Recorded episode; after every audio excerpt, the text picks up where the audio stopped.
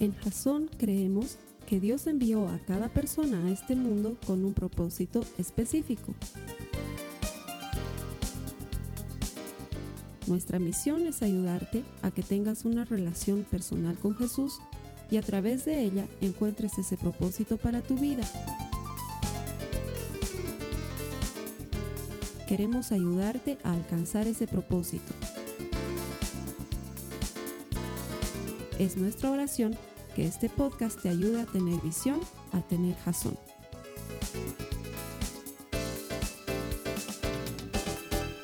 Hola hermanos de Jazón, ¿cómo están? A que no saben dónde me encuentro. Estoy en la hermosa ciudad de Santa Cruz disfrutando de buen clima y de este atardecer y vine a juntarme con algunos de los hermanos de Jazón aquí en la iglesia para poder compartir, para poder compartir la palabra del Señor con ellos y con ustedes. Así que lo que vamos a hacer es vamos a, como cada semana, compartir la palabra del Señor y vamos a recibir de las escrituras su enseñanza. Y les voy a pedir a cada uno de ustedes que hagan lo mejor posible para sacarle el máximo provecho. Como siempre tenemos las notas de la prédica en la aplicación de Biblia, así que las pueden encontrar ahí. Y vamos a desarrollar y vamos a terminar esta serie que hemos comenzado que se llama Dios responde. Así que eh, les voy a pedir que busquen, por favor, todos en sus celulares, ahí están las notas de la prédica o en sus Biblias, las notas.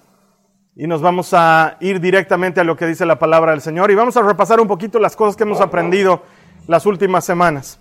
Primero, la primera semana, lo primero que hemos aprendido es que cuando Dios responde no, Él siempre lo hace por algo bueno, nunca por algo malo que cuando recibimos una negativa del Señor no debería desmoralizarnos o desanimarnos en ninguna forma. Lo que debería hacer, por el contrario, es ayudarnos a entender que o nos está protegiendo de algo, o nos está preparando algo mejor, o sencillamente no estamos sabiendo lo que tenemos que pedir. Y entonces eso nos lleva a tener una relación más personal y más estrecha con Él. Y eso siempre es bueno, nunca es malo. A veces también veíamos que el Señor nos responde no todavía. Y cuando el Señor dice no todavía, eso igual es bueno, porque eso quiere decir que en algún momento Él te dará lo que sea que le estés pidiendo o lo que sea por lo que estés orando, te lo dará, pero no ha llegado el momento de dártelo aún. Y la semana pasada veíamos que Dios responde sí muchas veces, que es una de las respuestas más bien más frecuentes que encontramos en las escrituras. Pero quiero responde sí a aquellas personas que están alineadas con su voluntad, aquellas personas que conocen su corazón y su personalidad.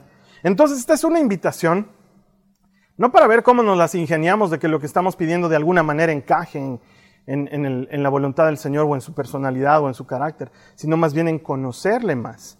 Porque conociéndole es que vamos a encontrar la manera correcta de pedir. Y miren, de pocas cosas Dios va a decir algo tan extraordinario como de esto. Él dice, si quieren sentirse orgullosos, siéntanse orgullosos de conocerme. Si de algo van a decir que se sienten orgullosos, que sea de conocerme.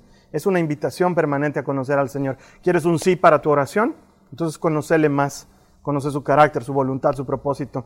Y eso puede llevarte no solamente a mayor intimidad con Él, sino a que puedas decir, estoy orgulloso de que le conozco. El Señor te invita a que puedas hacer eso. Hoy vamos a cerrar la serie, pero antes quisiera que me ayuden con lo que se encuentra en la palabra de Dios Jeremías, el capítulo 33, los versos 2 y 3, y se me ayudan por favor a leerlo. Dice, yo el Señor, que hice la tierra, la formé y la coloqué firmemente en su sitio, te digo, llámame y te responderé.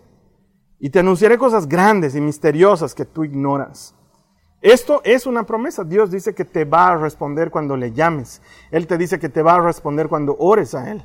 O sea que ya deberíamos haber dado por descontada la idea de que Dios no responde a nuestras oraciones porque Él siempre lo hace. Pero hoy vamos a ver el tema que considero, y por eso lo dejé para el final, considero que es el más extraño de todas las respuestas que Dios te puede dar. Y para eso te quiero contar una historia de algo que me pasó cuando estaba en la universidad. Yo, como saben ustedes, yo he estudiado comunicaciones, la segunda carrera que estudié. Y fui muy buen alumno en la universidad mientras estudiaba comunicación, tengo que hacer ahí un disclaimer. Mientras estudiaba con comunicación, fui buen alumno, porque mientras estudiaba ingeniería de sistemas, que es mi primera carrera, ahí sí no, fue, no fui buen alumno. Pero en esta segunda, que era la que yo me pagaba la universidad y todo eso, entonces ahí sí fui muy buen alumno. Pero, de entre todas las materias que pasé, había una que se llamaba Psicología del Consumidor, que la catedrática no me quería. O sea, definitivamente tenía algo contra mí, la señora. Y entonces me acuerdo que estábamos dando un examen Estábamos en el aula todos y una de las preguntas que estaba en el examen era muy ambigua. No se entendía realmente si ella quería, ya no me acuerdo qué, pero no se entendía si, se, si ella quería A o si quería B. Y nadie se animaba a preguntar y yo era el representante de curso. Entonces, de rato en rato, pues me llegaban, ya pues, pregúntale. Sí, me pedían que le... Entonces, yo levanto la mano y la catedrática me mira con cara de, ¿qué pasa? ¿No? Porque no me quería realmente. Entonces le digo, licenciada, perdón la, consulta, pero no estamos entendiendo si en la pregunta usted quiere A o si quiere B, porque la pregunta está ambigua. Y ella me dice, tienen 25 minutos para terminar el examen. Yo, sí, perdón, pero le estoy preguntando si lo que tenemos que hacer es A o B. Y ella me dice, las clases son de lunes a viernes a partir de las 7 de la noche. Entonces yo era como que, no me está entendiendo lo que le estoy preguntando y conforme yo preguntaba, ella me salía así con otra cosa. He preparado una sola versión del examen para todos, todos tienen la misma versión del examen. Y era como que. ¿De qué me está hablando esta señora? Realmente, la respuesta que ella me daba era cada vez más confusa y cada vez más confusa. Así que, bueno, cada quien a lo suyo hicimos lo que podíamos hacer. Pero no sé si alguna vez te ha pasado que estás hablando con Dios y estás esperando una respuesta y ya has aprendido y ojalá te dijera no y ya la tienes clara, dice no y punto. O tal vez si te dijera no todavía y dices, bueno, pues tengo que esperar. O si él te dijera sí, dices, gracias Padre, pero ¿no te ha pasado que estás orando y Dios se te va por la tangente y te quedas con esa idea de ¿qué? ¿Cómo? ¿Cuándo? ¿Qué? ¿Qué me estás diciendo, Señor?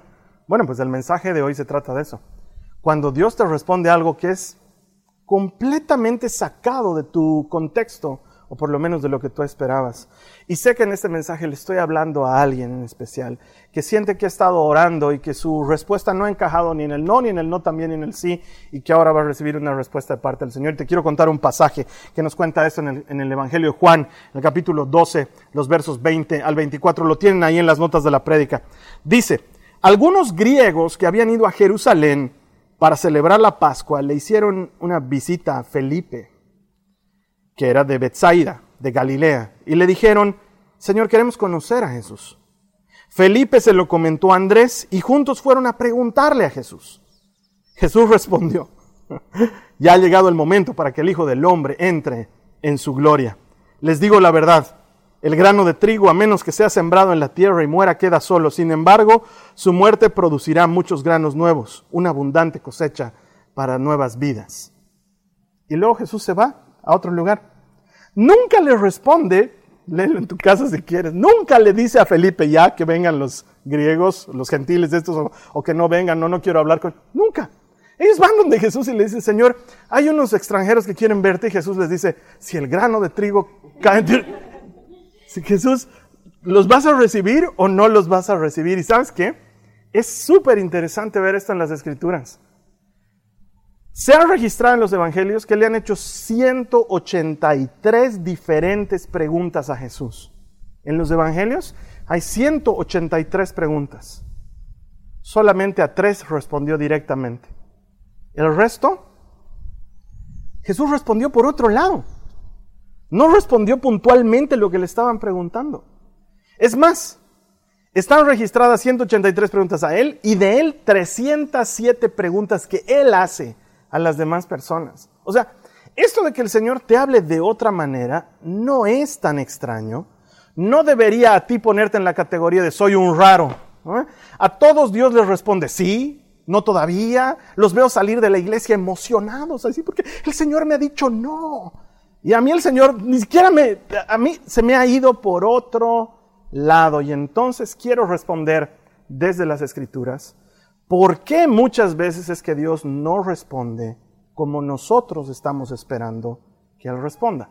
Y como todas las semanas anteriores, te pido que tomes notas. Por favor, sean obedientes. Hermanos, el hecho de que no esté ahorita ahí en la iglesia no significa que el Señor no les esté mirando. Saben que mentir en la casa del Señor es dos veces más pecado que solamente mentir tomen notas, igual ustedes hermanos aquí, por favor, tomen notas, porque yo aquí pidiendo y la gente no me responde, tomen notas de lo que vamos a decir. Esto es vital para que lo aprendamos, porque es que Dios a veces no responde como esperamos. Número uno, porque tiene un asunto pendiente con nosotros.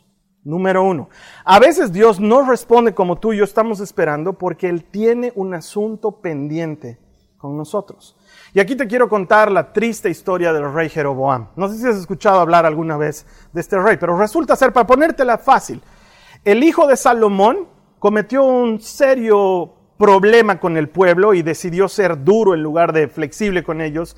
Y a causa de esto el pueblo se rebeló en contra de Roboam y Dios partió el reino. ¿Sí? No por Roboam, porque ya sé que ahí los puristas de las escrituras me van a decir, Carlos Alberto, te falta Biblia. No, hermano, lo entiendes por el pecado de Salomón, la consecuencia de la división del reino, pero por la metida de pata de Roboam es que el Señor le entrega el reino a Jeroboam, que es un hombre que había estado escapando años de Salomón. ¿Sí? Le entrega el reino y el reino se divide en dos. Y Judá queda al sur e Israel queda al norte. Jeroboam tenía un pacto con el Señor de guardar sus mandamientos, de caminar en su ley y de ser fieles a sus ordenanzas. Y lo primero que hace Jeroboam es construir un templo en Samaria para que la gente ya no tenga que ir a adorar a Jerusalén donde estaba el templo de Salomón y pone unos becerros dorados ahí para que adoren por si acaso necesitan ver algo y con eso ya comienza mal. De hecho, en las escrituras vas a encontrar con mucha frecuencia que cuando Dios se refiere al pecado, lo llama el pecado de Jeroboam. La idolatría, el abandonar a Dios, el no tener en cuenta su palabra, el ser infieles con Él, es una manera en la que Dios se refiere mucho y con mucha frecuencia, y Él lo llama el pecado de Jeroboam. Bueno, pues este Jeroboam estaba haciendo de lo peor, viviendo en idolatría y confiando en hechiceros y en adivinos y haciendo cosas que el Señor había prohibido específicamente. Pero resulta ser que un día se le enferma un hijo. Y él sabía, él sabía que la respuesta viene del Señor. Entonces, como no tiene sangre en la cara para presentarse él, la manda a su esposa y le dice, disfrazate y lo vas a ir a buscar al profeta que se llama Ahimás. Y él te va a decir de parte del Señor si nuestro hijo se va a sanar o no. Pero tienes que ir disfrazada porque se va a dar cuenta que eres tú y no te va a querer responder. ¿No sabe con quién se está metiendo? El Señor, en lo que esta mujer está de camino, le habla y más y le dice, ¿está viniendo la mujer de Jeroboam disfrazada? Tú le vas a decir lo que yo le mando a decir. Y eso es lo que se encuentra en la escritura que vamos a leer juntos, que está en Primera de Reyes, en el capítulo 14, en el verso 5, que dice, pero el Señor le había dicho, la esposa de Jeroboam vendrá aquí haciéndose pasar por otra persona, ella te preguntará acerca de su hijo porque está muy enfermo, dale la respuesta que yo te doy. Y cuando el Señor le habla en esta respuesta en los versículos a continuación, le dice, ¿sabes qué, Jeroboam? Has promovido la idolatría, has incrementado la cantidad de lugares paganos, te has olvidado de mis mandamientos, no has guardado mis estatutos. Yo te había elegido prefiriéndote por encima del hijo de Salomón y tú me traicionas. Chao. Eso, ahí termina la respuesta del Señor. ¿Y el hijo? ¿Y el hijo? Y sabes qué, yo creo que el profeta ahí, porque tiene pena de la mujer y dice, esta mujer ha venido por su hijo, cuando la mujer está en la puerta, el profeta le dice a la mujer, ah, por si acaso, en cuanto entres a la ciudad, tu hijo se va a morir. que veo que nos riamos de la muerte de alguien más. Nos hemos reído, hermanos, ¿qué puedo hacer? Nos hemos reído de la respuesta, no de la muerte del muchachito. Cuando cuando este hombre Jeroboam por medio de su mujer va a buscar una respuesta, Dios le dice, respuesta mis polainas, tengo algo pendiente contigo. Dios no te va a responder como tú estás esperando que le responda si Él tiene algo pendiente contigo. Y muchas veces nosotros estamos, Señor, por favor, te pido que me des este empleo. Y el Señor dice, ¿y cuándo vamos a arreglar el tema de tu fidelidad hacia mí? Sí, Señor, en cuanto me des el empleo voy a ser fiel. Señor, por favor, te pido por mi marido para que lo traigas a ti, Señor. Sí, pero yo quiero ver tu compromiso. Sí, en cuanto lo traigas a mi marido, yo me comprometo. Y empezamos a derivar lo que tenemos pendiente con el Señor o incluso lo condicionamos a que Él nos responda alguna oración y el Señor no te va a responder como tú estás esperando si Él tiene algo pendiente contigo. Es como una mamá, como un papá cuando su hijo le está pidiendo permiso para salir. Esto pasa harto en mi casa. La María Joaquina le encanta salir.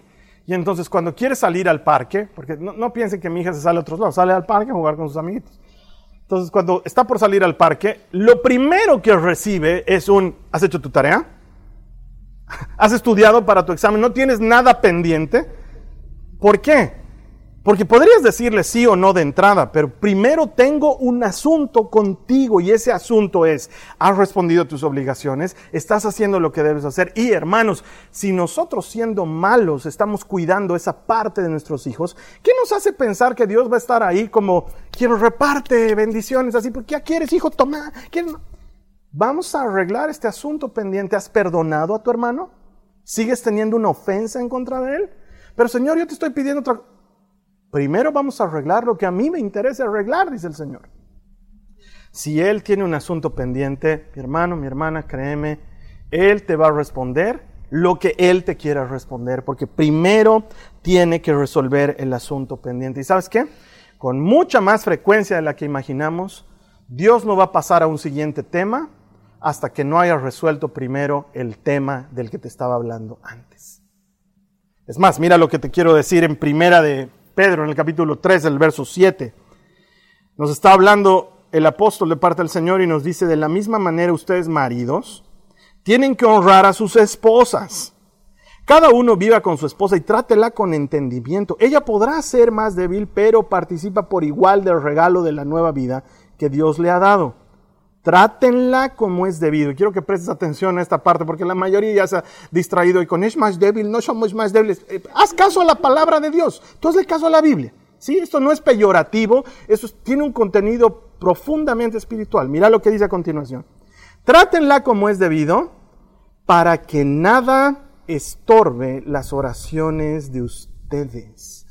¿Sabías que la Biblia dice en un lugar de la Biblia que pueden haber cosas que estén estorbando tu oración?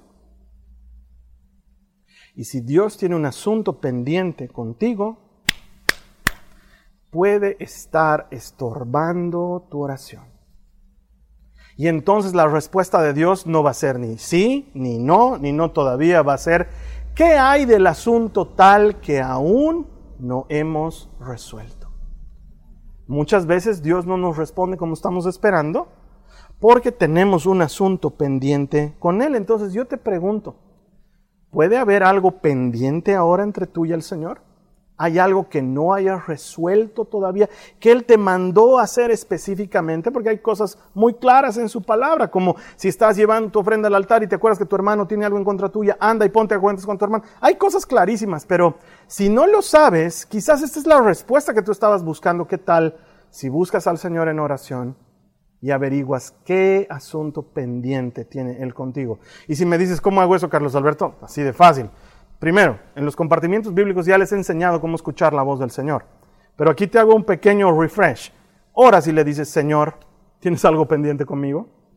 Y esperas a que Él te responda de alguna de las maneras en las que Él suele responder. Entonces, número uno, a veces Dios nos responde de una manera extrañísima porque tiene algo pendiente con nosotros. Número dos, perdón, número uno, porque tiene algo pendiente. Número dos, a veces la respuesta de Dios es extraña porque Él se calla. A veces Dios se calla. Y semanas atrás, comenzando la serie, hubo una hermana que me preguntó, cuando yo estaba explicando sobre cuando Dios dice no, ella me dijo, ¿y qué pasa hermano cuando Dios se calla? Y le dije, hermana, tranquila, la, serie tiene cuatro semanas, ya llegaremos a eso. Ahora estamos respondiendo a tu pregunta, hermana. ¿Qué pasa cuando Dios se calla? Sí, a veces Dios guarda silencio. Y el silencio puede ser mucho más poderoso que una respuesta. Por ejemplo, los que somos amantes de la música, ¿no te has dado cuenta que el silencio bien utilizado hace que la música se vuelva más hermosa todavía? Están en una parte de la canción en la que todo va subiendo y pam, pam, pam, pam, pam, pam, pam. Brum, pum. Ese silencio hace que todo adquiera un sentido diferente y a veces el silencio de Dios puede ser mucho más poderoso que una palabra del Señor porque te puede estar diciendo mucho más. Esto me hace recuerdo a que en una anterior oficina en la que yo trabajaba, me pusieron a cargo de hacer entrevistas a los postulantes que querían entrar, primero como pasantes y luego como empleados a la, agencia en la que yo trabajaba. Entonces me acuerdo que soy un villano cuando estoy entrevistando gente para que trabajen.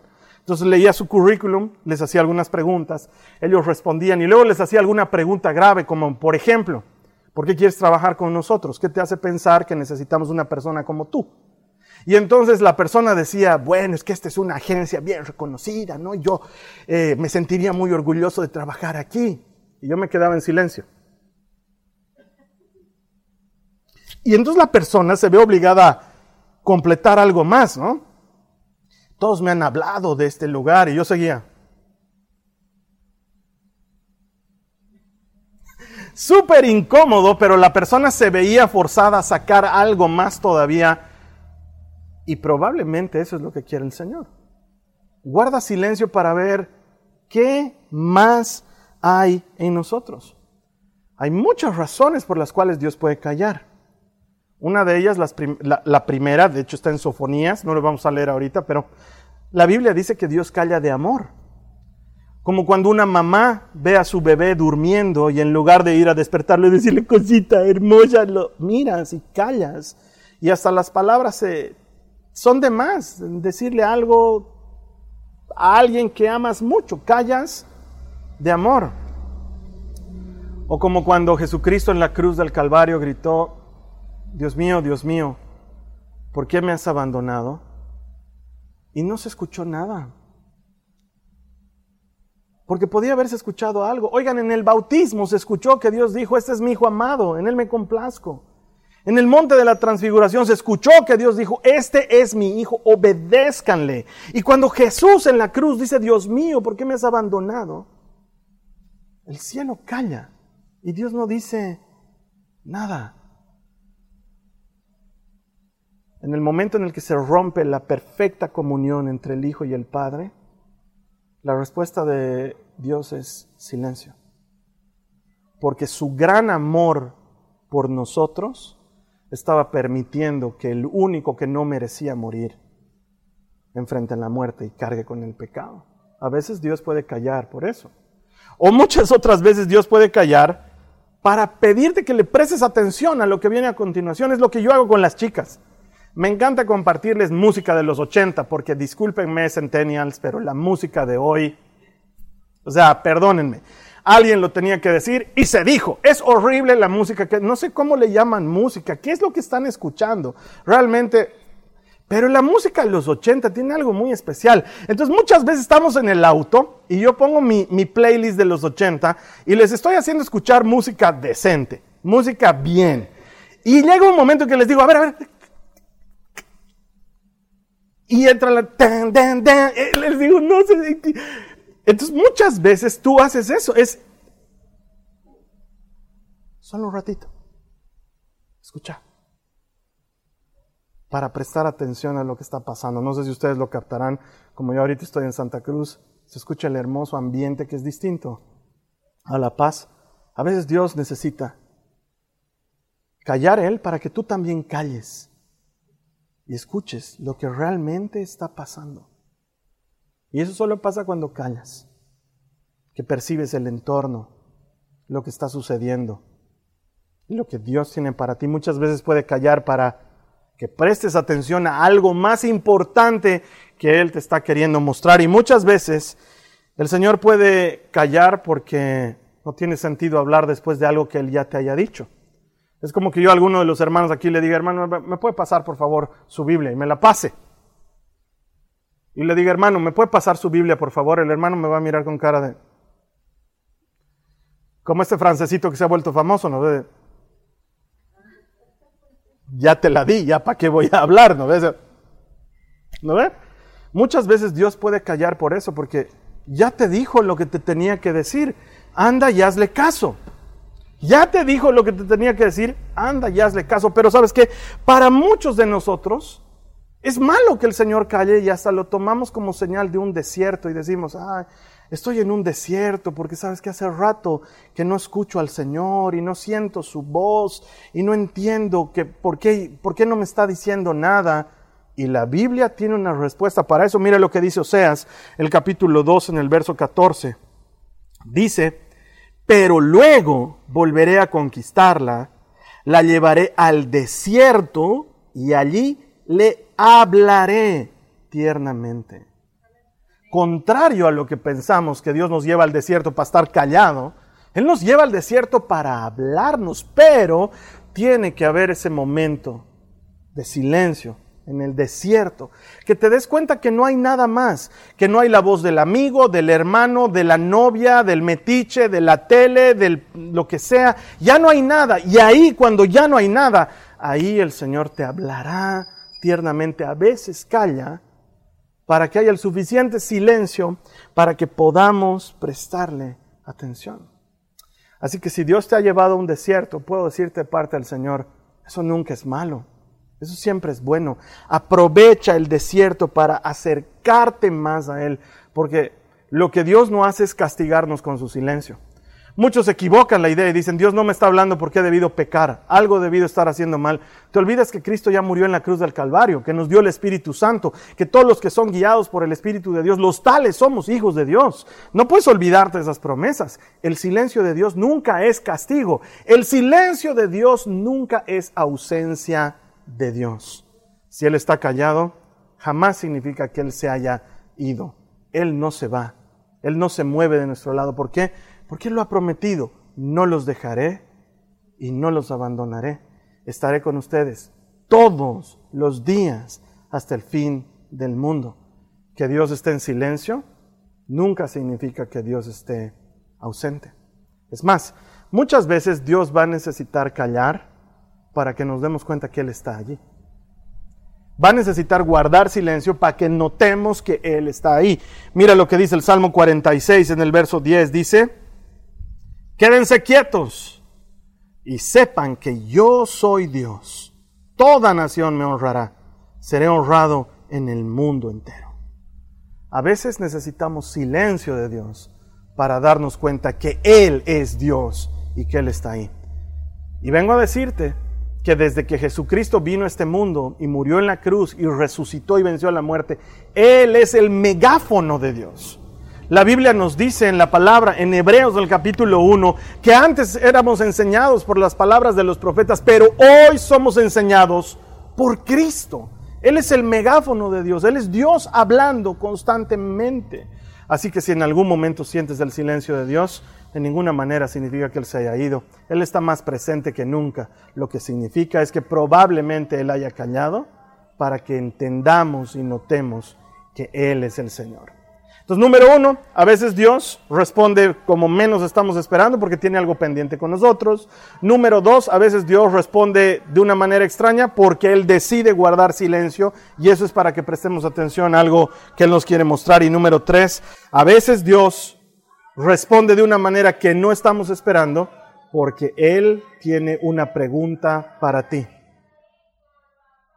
Muchas veces la respuesta de Dios no va a ser una respuesta, sino que va a ser una pregunta. De hecho, está registrado en la Biblia. Es más, yo diría que la forma que más me gusta que tiene Jesús de hablar es porque pregunta cosas. Le hacían preguntas y él respondía con preguntas. Y está registrado en toda la escritura, Señor, tenemos que dar el impuesto al César. ¿Y cuál es la respuesta de Jesús? ¿De quién es la cara que aparece en la moneda? Lo primero que hace es preguntarte algo a ti también. Uno piensa que no, pero él responde con preguntas una y otra vez. Se acercan los fariseos y le dicen, queremos hacerte una pregunta, maestro. ¿Con qué autoridad enseñas? Y él les dice, yo también tengo otra pregunta. ¿El bautismo de Juan era del cielo o era de los hombres? ¿Por qué respondes así, Jesús? Porque es extraordinario. Jesús es maravilloso. Se le acerca un hombre. Maestro bueno, le dice, ¿cómo debo heredar la vida eterna? Y Jesús le dice, ¿por qué me llamas bueno? Solo Dios es bueno. Pero yo tengo una pregunta para ti. ¿Qué dicen las escrituras? Jesús respondía, sí, era maravillosa su manera de hablar y lo sigue haciendo hoy. Muchas veces Él tiene una pregunta cuando tú tienes una petición. Muchas veces Él tiene una pregunta cuando tú tienes una oración y Él responde preguntando. Y te quiero mencionar lo que ya hemos visto brevemente y así por encima, pero hoy es fenomenal para cerrar la serie. Lo que sucede con este ciego que se llamaba Bartimeo, está en Marcos en el capítulo 10, los versos 50 al 51. Ya sabes la historia. Bartimeo está al borde del camino gritando Jesús, hijo de David, y le dicen, ok, has llamado la atención del maestro, te está llamando. Y dice el verso 50, Bartimeo echó a un lado su abrigo, se levantó de un salto y se le acercó a Jesús. ¿Qué quieres que haga por ti? preguntó Jesús. Mi rabí, dijo el hombre ciego, quiero ver. A veces Dios va a responder a nuestra oración, a nuestra pregunta, a nuestro deseo con otra pregunta para aclarar nuestro corazón. Porque es obvio, oye, Bartimeo es obvio que necesitaba ver, pero quería ver. Porque son dos cosas diferentes. ¿Qué tal si todo el escándalo de Jesús, hijo de David, era, ¿qué quieres que haga por ti? Una limosnita. Judas, dale algo de la bolsa. Se le hubiera dado. Y eso también era un sí, era una respuesta positiva. A lo que sea que Bartimeo estaba queriendo. Muchas veces, mi hermano, mi hermana, Dios te va a responder con una pregunta para saber qué quieres de verdad. ¿Qué hay en tu corazón? ¿Qué traes allá adentro? Porque tú piensas que estás queriendo esto, pero en realidad estás queriendo esto otro. Entonces, ¿qué mejor que el dueño de la vida aclarando tu corazón y tu mente y haciendo la pregunta correcta en el momento indicado? ¿Qué quieres tú? ¿Qué quieres tú? Y esto me hace recuerdo a mi otra guagua, que ya no está guagua. Mi Nicole, yo creo que hemos hecho bien. Que la esposa diga amén. Yo creo que hemos hecho bien educándola. Está, está, muy, está muy bien educadita mi guagua porque, ¿sabes qué? Ella pide permiso para todo. Entonces pide permiso para cosas como, ¿puedo tomar este yogurt? Pero hijita, es para eso lo hemos comprado a tomar. Pero el culmen de, de su pedida de permiso lo viví hace unos días atrás cuando nos acercamos en un patio de comidas a que se pida lo que ella quiera, y ella, ¿qué vas a querer, Nicole? Y está así, súper, elegí lo que quieras, hijita. Entonces dice, ay, ya, voy a querer, voy a querer Burger King. Mención no pagada. Entonces, como diría el Gusi, patrocínenme. Entonces le digo, ya, pedite Burger King. Se acerca a pedir Burger King y le dice qué va a querer y ella da las instrucciones. Y como siempre los de Burger King te quieren vender algo más, ¿no? Entonces le dice, ¿qué tamaño va a querer su combo? Y le muestra los tres tamaños. Y ella me mira y me dice, ¿puedo pedirme este? Entonces yo la miro y le digo, ¿qué quieres, Nicole? ¿Qué quieres tú? Pedite lo que quieras tú. Porque si voy a pedir lo que yo quiero, voy a pedir otra cosa. Entonces ella terminó pidiendo lo que ella quiere. Y muchas veces nosotros llegamos donde Dios preguntándole, o pidiéndole algo, perdón, esperando que Él nos diga si está de acuerdo o no con lo que le estamos pidiendo. Y la respuesta de Dios va a ser, ¿qué quieres tú? Señor, ¿me puedo casar con este hombre? Y estamos esperando que el Señor nos diga, te va a ir bien. Te va a ir bien en ese matrimonio, casate con Él. Pero ¿sabes qué responde Dios? Y eso es lo que no le gusta a la gente. ¿Qué quieres tú? ¿Quieres casarte con él? es que no sé, Señor. Me ayudaría mucho que tú me digas. No te lo voy a elegir. ¿Qué quieres tú? Pongo delante de ti la vida y la muerte, el agua y el fuego. ¿Qué quieres tú? Ahora, elige la vida, dice el Señor. Él siempre te va a llevar a lo bueno. Pero es que en cuestión de marido, Señor, uno no sabe siempre qué es lo bueno. ¿Qué quieres tú? Estás viendo. ¿Es una relación que te acerca a mí o es una relación que te aleja de mí? Es que yo creo que unos cinco domingos más y ya lo voy a traer. Ya sabes la respuesta. ¿Para qué le estás preguntando al Señor? Entonces por eso Él te dice ¿qué quieres tú. Porque Él la tiene clara, pero tú no la tienes clara. Señor, ¿me tengo que ir a vivir a Santa Cruz o me quedo en La Paz? ¿Qué quieres tú? Ay, es que Señor, no sé, es que... Ahorita en Santa Cruz está top el clima. Miren, ya se hizo de noche. Estoy feliz. Estoy feliz. ¿Qué quieres tú? ¿Qué quieres tú? Señor, estoy a punto de pedir un ascenso en mi oficina. ¿Lo hago? ¿Qué quieres? ¿Quieres un ascenso? Es que, Señor, me significaría más tiempo en la oficina. ¿Qué quieres? ¿Quieres más tiempo en la oficina? Es que yo quisiera más tiempo con mis hijos.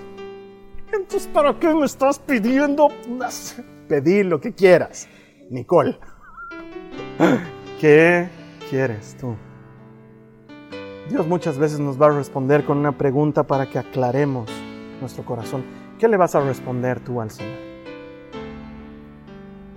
Mira, estoy seguro que durante esta serie no solamente has encontrado muchas respuestas a interrogantes, pero hemos puesto base bíblica para entender por qué Dios responde de muchas maneras. Y sin embargo, lo que jamás he pretendido hacer es meter a Dios en una caja y decir, estas son todas las posibilidades y esto es lo único que puede pasar. Porque sabes qué, siempre le digo a la gente, Dios es Dios. Él no funciona. Una máquina funciona, un sistema funciona. Dios no funciona. Él no funciona como las cosas que funcionan. Él es una persona, la más extraordinaria que existe. Mucho, muy superior a lo que siquiera podemos explicar o predicar. Este ha sido un humilde intento de mostrarte las formas en las que la Biblia nos muestra cómo Dios responde. ¿Para qué? Para que le sigas por quién es Él y no por lo que te da. Porque muchas veces te va a decir no, otras tantas te dirán no todavía, algunas veces te va a decir sí, pero otras tantas te va a dejar marcando ocupado. Eso es lo que va a pasar. Y vas a sentir que estás ahí dando vueltas en el desierto. Y probablemente es porque Él te necesita ahí para que le prestes atención. Entonces jamás he pretendido en ninguna forma darte una metodología precisa de cómo entender las respuestas de Dios, porque creo que no puede existir algo así. Pero sí creo que puede existir una comunión íntima con Él para entenderle, conocerle, buscar su, corazón y su voluntad, y que eso sea la dirección de nuestras vidas. Mi oración es que eso haya sucedido durante esta serie. Quiero ayudarte a orar, así que te voy a pedir que cierres tus ojos y que ores conmigo.